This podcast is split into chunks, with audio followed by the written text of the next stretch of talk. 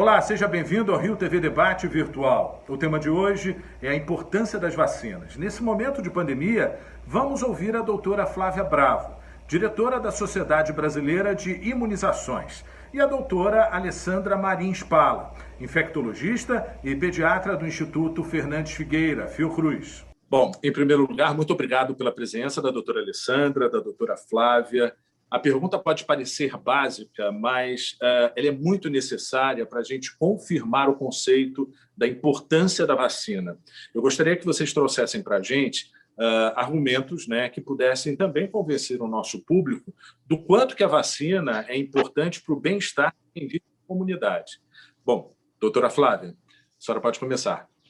Bom, a gente pode começar consultando o site da Organização Mundial de Saúde, que afirma, e isso é uma afirmação que está há muitos anos lá, que depois da água potável, as vacinas representam a principal arma para o bem-estar da humanidade, que conseguiu melhor controlar a situação epidemiológica no mundo como um todo, que evitou mais mortes que evitou mais internações e que trouxe maior saúde para a população. Então, pela, o simples fato de contra, é, consultar a Organização Mundial da Saúde, a gente já encontra a afirmação mais utilizada em qualquer aula de vacinas que você vai assistir.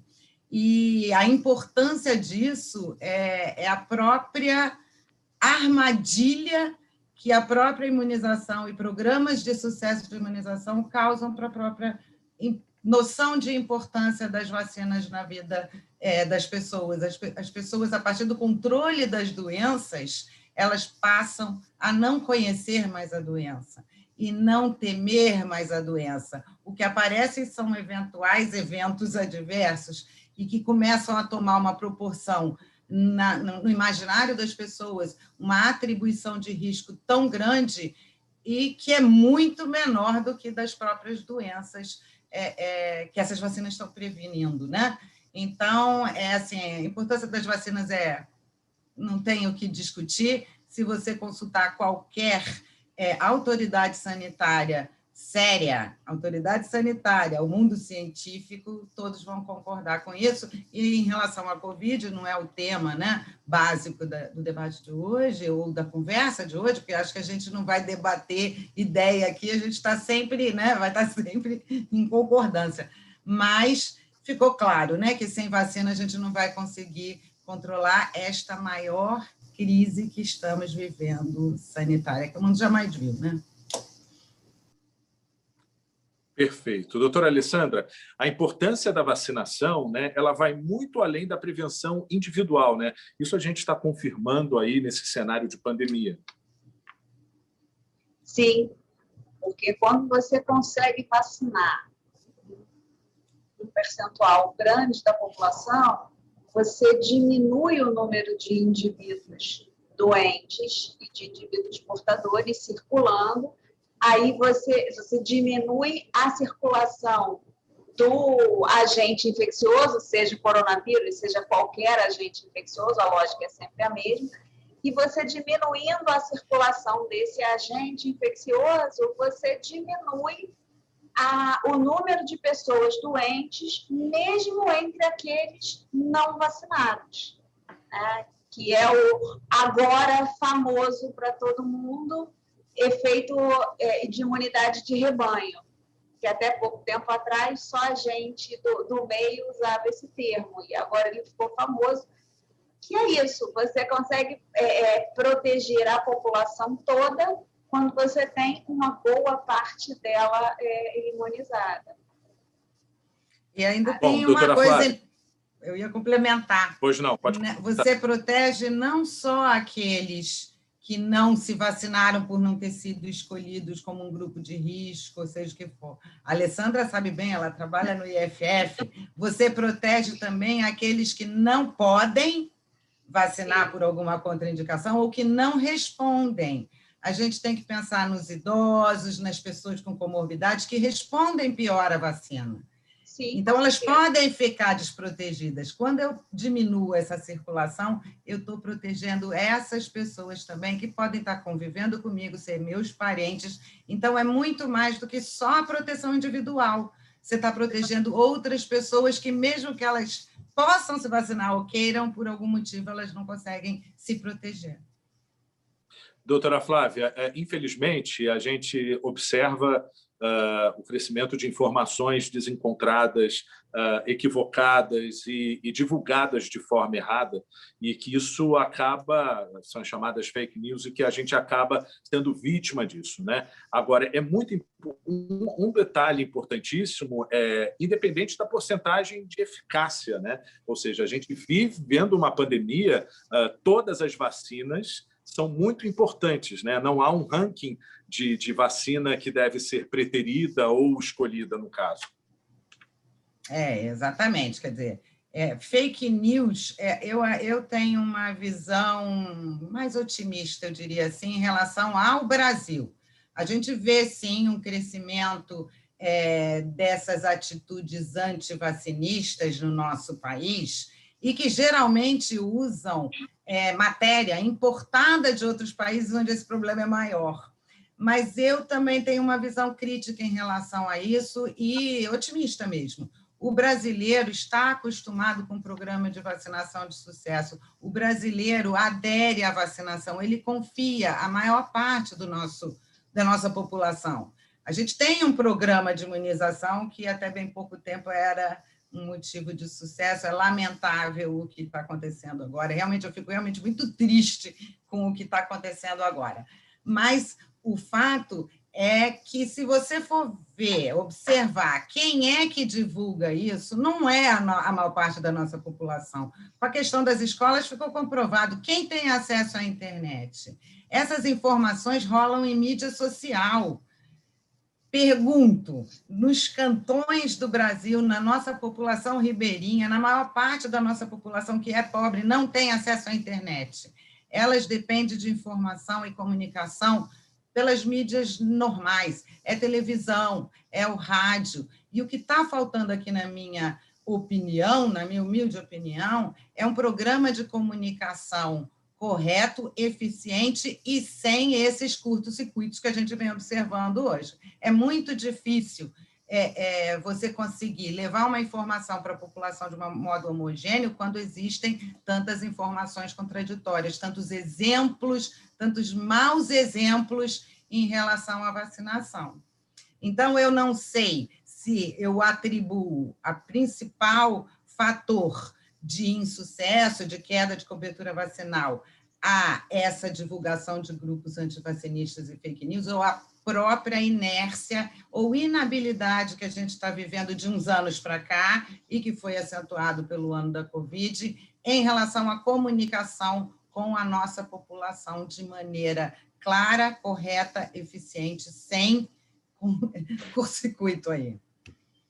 Perfeito. Doutora Alessandra, uh, pegando o gancho agora dessa questão do movimento anti-vacina que surgiu, e a senhora representando aí o Instituto Nacional da Saúde da Mulher e também da Criança e do Adolescente, né, super importante, uh, eu queria que a senhora uh, deixasse claro para a gente o quanto que isso pode ser prejudicial. Prejudicial tanto para uh, o protocolo básico quanto para esse momento de pandemia que a gente vive. Eu faço parte de uma geração onde, se a gente não tomasse vacina, uh, certamente seria uma situação de caos. E hoje em dia a gente vê várias pessoas ainda com uma certa resistência, até mesmo com relação à, à, à Covid-19, né? Pessoas que uh, acabam ficando muito inseguras com relação à vacina. Eu queria que a senhora trouxesse essas informações para convencer esse público.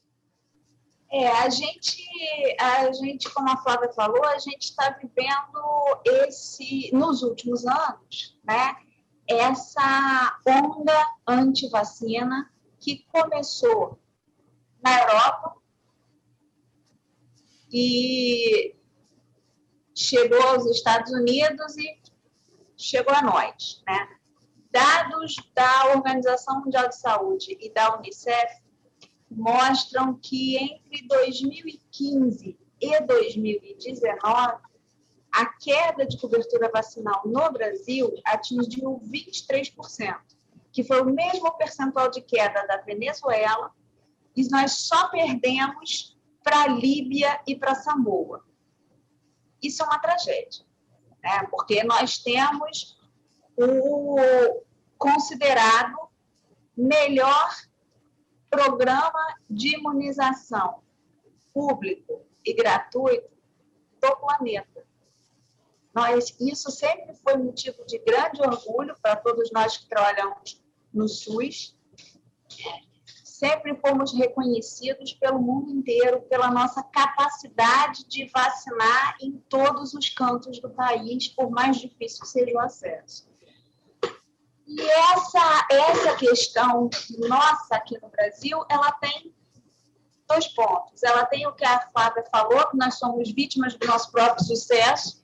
Né? Nós temos um plano de, de imunização que foi muito, muito é, eficaz durante muitos anos.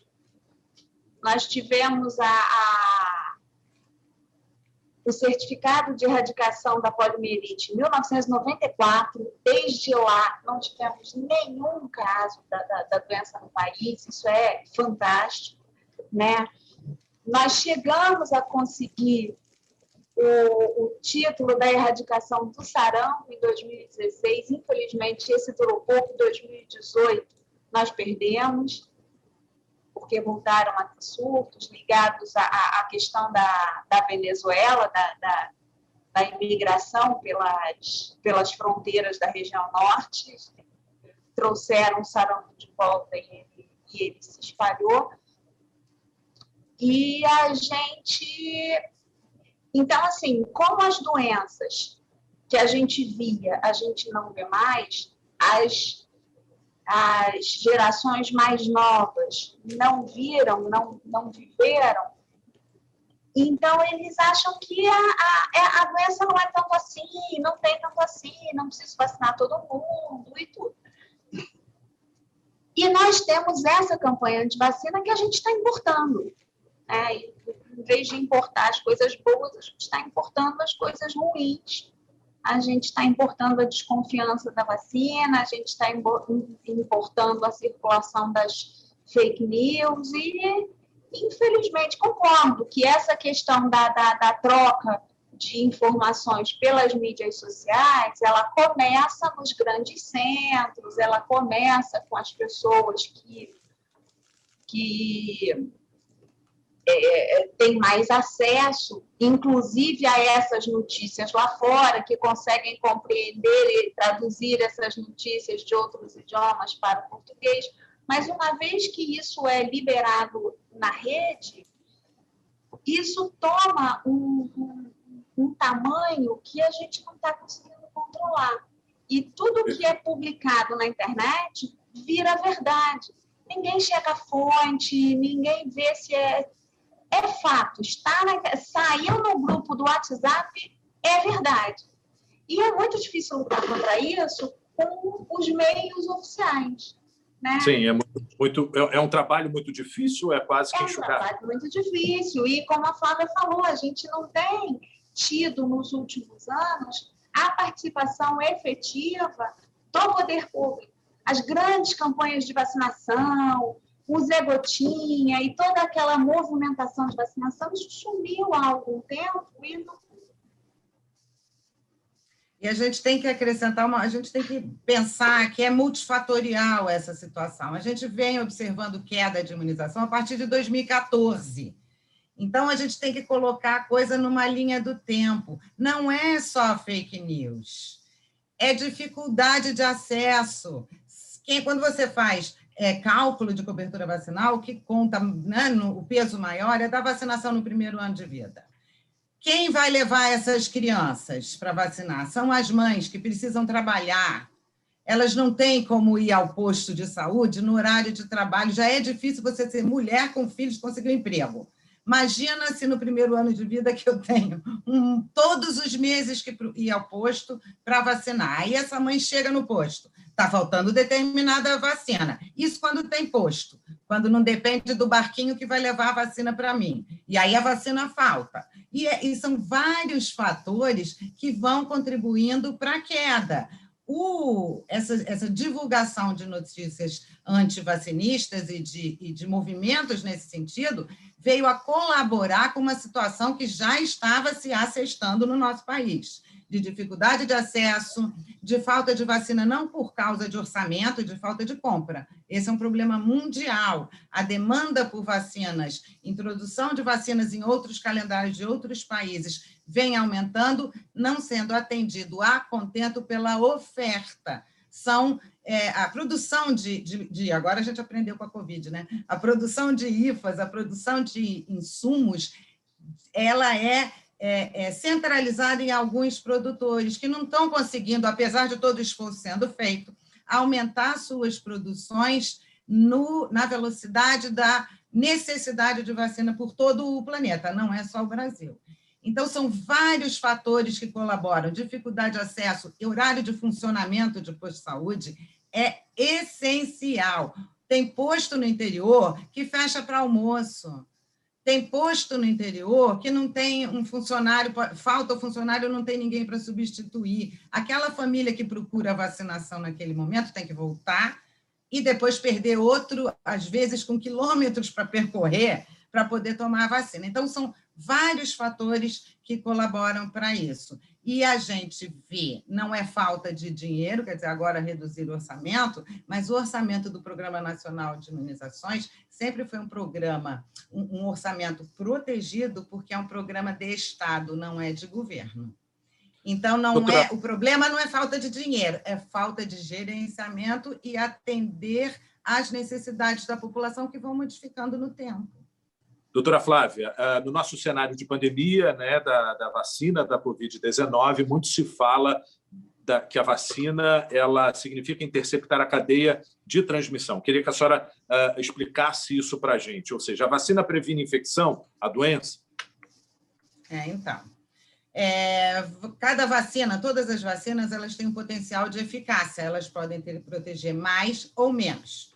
Quanto maior a eficácia dessa vacina, menos necessidade, quer dizer, menos percentual de cobertura eu tenho que ter para conseguir ter esse efeito de efetividade, que é o resultado da vacinação na população, ou seja, controle da doença e do impacto da doença. Isso funciona para todas as vacinas. Em relação às vacinas Covid, nós temos vacinas que, nos ensaios clínicos, que é verdade que são curtos, e que não avaliaram a efetividade, e que avaliaram basicamente imunogenicidade, que é resultado né, da é capacidade de produção de anticorpo, e eficácia num curto período de tempo, a gente tem eficácias variadas e vamos descobrir o impacto delas com a utilização e já estamos observando.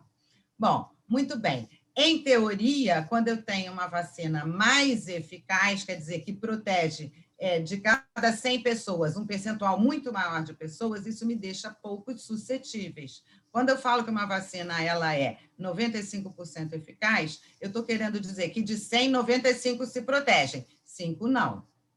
Então, eu sempre vou ter alguém suscetível, e isso funciona para todas as vacinas. O fato dessas vacinas que a gente tem aqui no Brasil serem uma ter demonstrado em torno de 50%, a outra 70%, é, não é diferente de outras vacinas. A vacina rotavírus é exatamente isso, e olha o sucesso que ela teve no Brasil ela não previne 100%, muito pelo contrário, varia de 40% a 50% de proteção dessas crianças, mas previne internação, previne morte por diarreia por rotavírus. E é mais ou menos isso. Se as vacinas previnem casos graves, internação e morte, num primeiro momento, é isso que a gente está precisando aqui.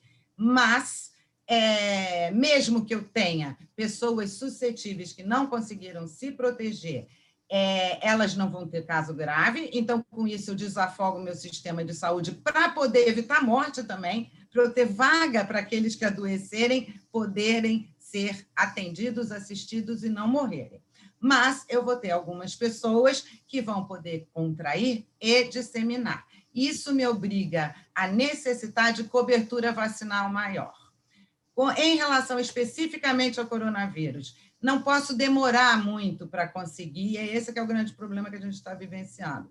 foi comida uma mosca, para não dizer de outra maneira. Não negociamos bem a disponibilidade de vacinas, um quantitativo para o Brasil em tempo hábil para a gente conseguir, porque nós temos capacidade de conseguir vacinar muitos num curto tempo, mas a gente não tem vacina para isso, por uma falha, não vou discutir isso agora. A gente vai ter que correr atrás do atraso e, tomara, consigamos muitas doses é, no curto prazo, porque enquanto eu mantiver, isso é uma característica do, do coronavírus, eu mantiver uma população grande, suscetível e se infectando, e a maioria é assintomática mesmo, nesses assintomáticos a possibilidade de mutação é ainda maior. Tem pessoas que ficam convivendo, isso tem estudo mostrando, pessoas que continuam PCR positiva por meses. A chance de mutação nessas pessoas é maior ainda. E aí eu vou produzindo é, é, gene, né, geneticamente, modificações que vão. Que, quem é que vai sobrevivendo? O vírus existe só para sobreviver. Ele não tem cérebro, ele não tem. Tem até gente que discute se ele é vivo ou se ele é morto. Mas ele existe para sobreviver. Vamos selecionar vírus com maior capacidade de transmissão, vírus com maior capacidade agressiva e talvez levar à evolução fatal. Então, é isso que a gente está vivenciando agora. Nós não tem que se incomodar agora qual é a eficácia, mesmo porque é, é, é, resultado de estudo clínico que a gente ainda vai ver o resultado disso no tempo. A gente tem que vacinar, não fazer escolha de vacina. A vacina que estiver disponível, tomar, confiar e conseguirmos uma cobertura vacinal grande. Num primeiro momento, nós vamos controlar os casos graves, as intervenções e as mortes, mas para controlar a doença, eu tenho que vacinar a maior parte da população. Claro que agora que eu tenho que escolher com poucas doses, eu tenho que escolher aqueles que morrem mais, aqueles que adoecem com maior gravidade. Só dessa forma que eu vou conseguir também aliviar a pressão no nosso sistema de saúde, disponibilidade de oxigênio, de outras medicações, de corticoide, de pessoal médico para trabalhar de, saúde, né, enfermeiros que também estão adoecendo. Então, é, quando a gente pensa em Covid, na situação grave atual, a questão é essa: precisamos de mais vacinas, quaisquer que a gente consiga obter. Perfeito. E num curto uh, doutora, pegando carona, então, na, na fala da doutora Flávia, priorizar quem morre mais. A gente está vendo aí a volta das crianças às, às escolas e muito se questiona por que, que a vacinação das crianças no caso adolescentes e gestantes, não está sendo feita. Eu queria que a senhora explicasse isso com esses argumentos mais científicos, né, da questão da, da, de por que, que esse é um grupo que vai receber depois a vacinação. É, todas as vacinas que estão em uso no mundo, e particularmente as que estão em uso aqui no Brasil, né, nós temos aqui no Brasil hoje a Coronavac, produzida pelo Butantan com a Sinovac e a Oxford AstraZeneca produzida pela Fiocruz, em parceria com a Fiocruz. Essas duas vacinas, elas foram testadas no Brasil e no mundo em indivíduos a partir de 18 anos. Né? Nós temos também, já com aprovação, mas ainda não em uso, torcendo para que tenhamos uso em breve, a vacina da Pfizer. Ela foi testada em indivíduos a partir de 16 anos. Nós não podemos usar uma vacina num grupo em que ela não tenha sido testada. Então, nós não podemos usar as vacinas, tanto a Coronavac quanto a AstraZeneca, em ninguém abaixo de 18 anos e em nenhuma gestante. Enquanto não houverem estudos terminados e publicados para esses grupos, enquanto a nossa agência reguladora não liberar o uso dessas vacinas para esses indivíduos. Já existem estudos é, começando, alguns começando, outros em fase de planejamento, para a população pediátrica. Esperamos que a gente tenha esses resultados e essa liberação em algum momento breve, mas nada breve tão breve. Né? Então, a gente não tem, não tem perspectiva de vacinação de crianças e adolescentes no momento. Além disso, mesmo quando isso for liberado, é, enquanto a gente não tiver vacina para todo mundo, crianças e adolescentes estão no fim da fila, porque eles são é, menos infectados e, uma vez infectados, doença em geral menos grave, pelo menos até o momento, com as cepas que nós temos em circulação. Como nós estamos vendo novas variantes surgindo a todo momento, nada impede que em algum momento surjam variantes que atinjam essa população de uma outra forma, mas trabalhando com o que nós temos hoje. No eles... caso dessas variantes, elas podem ameaçar as vacinas já existentes, é, as pessoas ainda ficam com muita, muita, muito medo dessa informação também. Né? Pode, a gente, porque uma variante, a gente nunca, a gente não tem como saber na hora que ela surge, né, o que mudou. O que mudou? Ela é diferente por quê? Né? E aí a, a mudança pode sim tornar ela resistente às vacinas que já existem. É, eu acho que tem que ser ficado, tem que ser deixado aqui um recado importante em relação a essa questão da volta às aulas. É, hoje em dia, não há, a Sociedade Brasileira de Pediatria já se posicionou claramente em relação a isso e autoridades é, de saúde mundiais. Né? A gente já tem resultado, inclusive, de estudos publicados que mostram que o impacto da Covid nas crianças não justifica fechamento de escolas e, muito menos, que elas sejam colocadas entre o grupo prioritário para vacinação. Em relação aos estudos, o estudo que é, inclui idades mais baixas é só a partir de seis anos de idade. Então, não dá a menor perspectiva no curto prazo de se vacinar, ou médio, abaixo dessa faixa etária.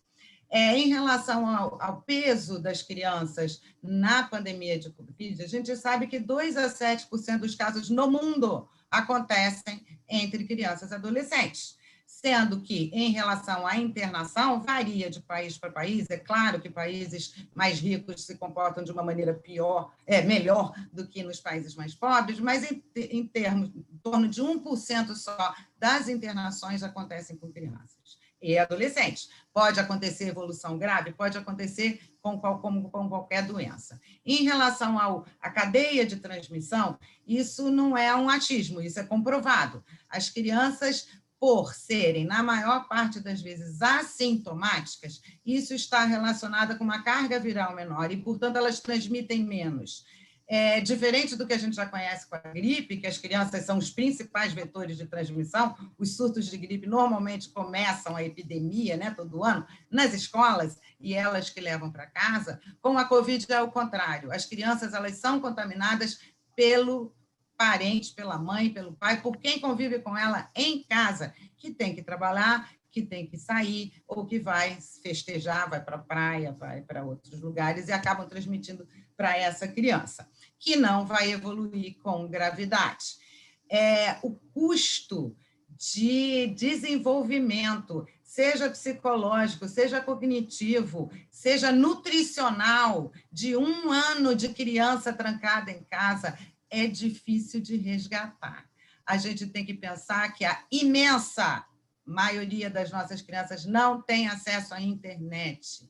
Essas crianças estão trancadas em casa há um ano, sofrendo abuso, sofrendo agressividade, sem contato com outras pessoas, desenvolvendo crises de ansiedade, de depressão. Isso está registrado no mundo inteiro. Perda de peso ou obesidade, sem contar o que elas perderam de conteúdo escolar, que será que a gente consegue resgatar dessas crianças? Então, assim, é um risco e uma injustiça com essas crianças, privá-las do desenvolvimento normal, quando, na realidade, elas não têm uma importância tão grande na transmissão. O que tem que acontecer é que nas escolas públicas o governo, os governos têm que adotar as medidas de é, distanciamento e de restrição, que se estabeleçam é, padrões de proteção lá dentro da escola, que se faça uma vigilância, a quantidade de alunos que poderão frequentar, divisão de horário, turno, fluxo dessas crianças tem que, isso tem que ser feito. Não é, não dá para o governo pensar os governos municipais, estaduais, não, não, é impossível. Ele tem que dar conta disso. O que não pode é a criança pagar esse preço. Então, em termos de vacinação para Covid, é, contra a Covid para as crianças, não adianta pensar, não tem como a gente é, privilegiar a criança em detrimento de quem está morrendo e de quem está internando. Em relação aos funcionários, de quem trabalha em escola, é justo que eles estejam no grupo de risco, é justo que eles, é, no momento oportuno, sejam vacinados. Mas, no momento, também não temos nenhum dado mostrando que eles estão adoecendo mais, internando mais e morrendo mais, os profissionais de educação. A gente tem outras categorias que estão que sofrem mais com isso. Então, eles têm que entrar? Tem, no momento correto e eles têm que ser priorizados em detrimento de outras populações que não são do, do, do, do trabalhador de, de, fundamental, porque, na verdade, a escola é essencial. E a gente já tem experiência de outros países. Só para ilustrar, a segunda onda no, no, na Europa ela começou depois das férias. E foi lá que o pessoal se contaminou e veio a segunda onda na, na Europa. E em relação a essas variantes, a gente, se elas vão serão mais infectantes para uns, elas serão mais infectantes em todas as faixas etárias. Então, não é por aí. É, em relação às variantes, a gente tem que observar, e isso depende de vigilância genômica, e nós temos grupos aqui no Brasil trabalhando nisso e desenvolvendo isso, mas teria que ser, haver um, um investimento maior nisso para a gente não ficar correndo atrás do rabo, né? Do Japão descobrir a nossa variante e contar para a gente, e é, é uma coisa que poderia ser evitável. E o grau de mutação que pode acontecer, e vírus nasceu para mutar mesmo, é isso que ele quer fazer, ele quer mudar para poder continuar aqui entre nós e mantendo as pessoas vivas. Não interessa para o vírus matar a gente, não. O bom vírus é aquele que consegue ficar sendo transmitido.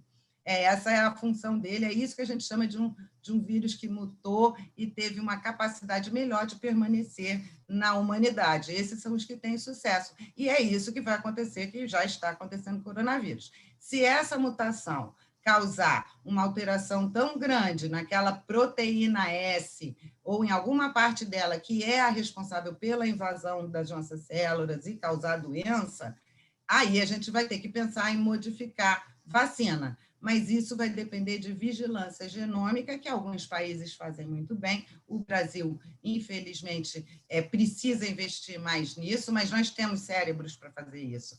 O que falta é, de novo, é, ordem no parquinho, precisa ter uma coordenação é, em termos de condução de toda essa situação, seja do ponto de vista de vigilância, seja do ponto de vista de vacinação, de, de regulação das medidas não farmacológicas, né, essas medidas restritivas sociais, e isso a gente não tem. Okay. E aí cada prefeito faz o que quer, fica difícil da gente ter uma okay, homogeneidade.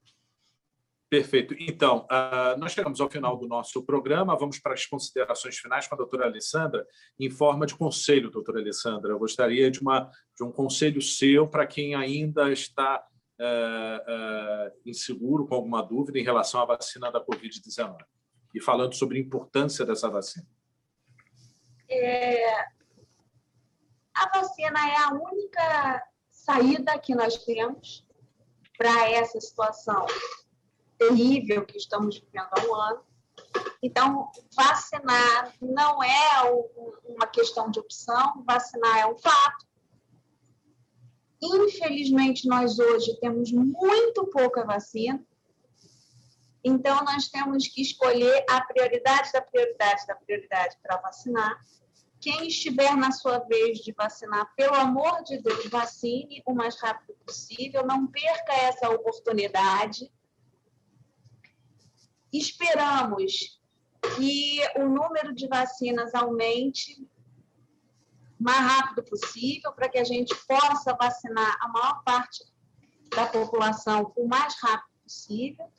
E o que eu peço é isso, que as pessoas, quem pudesse vacinar, quem estiver na hora de se vacinar, não tenha medo, não fique preocupado, não, não acredite em, em, fake news, não acredite em, história da carochinha e se vacine e confie na vacina da, da, do coronavírus, como a gente sempre confiou em todas as vacinas que apareceram no posto de saúde desde que a gente nasceu. Ela não é diferente das outras. Doutora Flávia, sua conclusão. Então, faço minhas as palavras da Alessandra, peço para não furar fila, seja correto, seja honesto, isso destrói qualquer programa de, de, imunização, inclusive as autoridades que não coloquem seus amigos ali para furar fila, para que a gente consiga fazer um programa racional e que realmente vá pegando mais pessoas. Mas não posso deixar de falar das outras vacinas. A gente comentou no início, no início sobre a queda de, de, de, cobertura vacinal de outras vacinas, sobretudo do calendário infantil, e os pais estão preocupados com a Covid e não estão preocupados com as outras vacinas do calendário da criança, o sarampo, que continua com transmissão ativas em quatro estados, inclusive o Rio de Janeiro, e que há recomendação aqui no estado do Rio ainda para vacinar a dose zero aos seis meses. Isso eu estou falando do sarampo, porque era uma doença que a gente tinha sob controle e que estamos com surto aqui no Rio de Janeiro, transmissão ativa.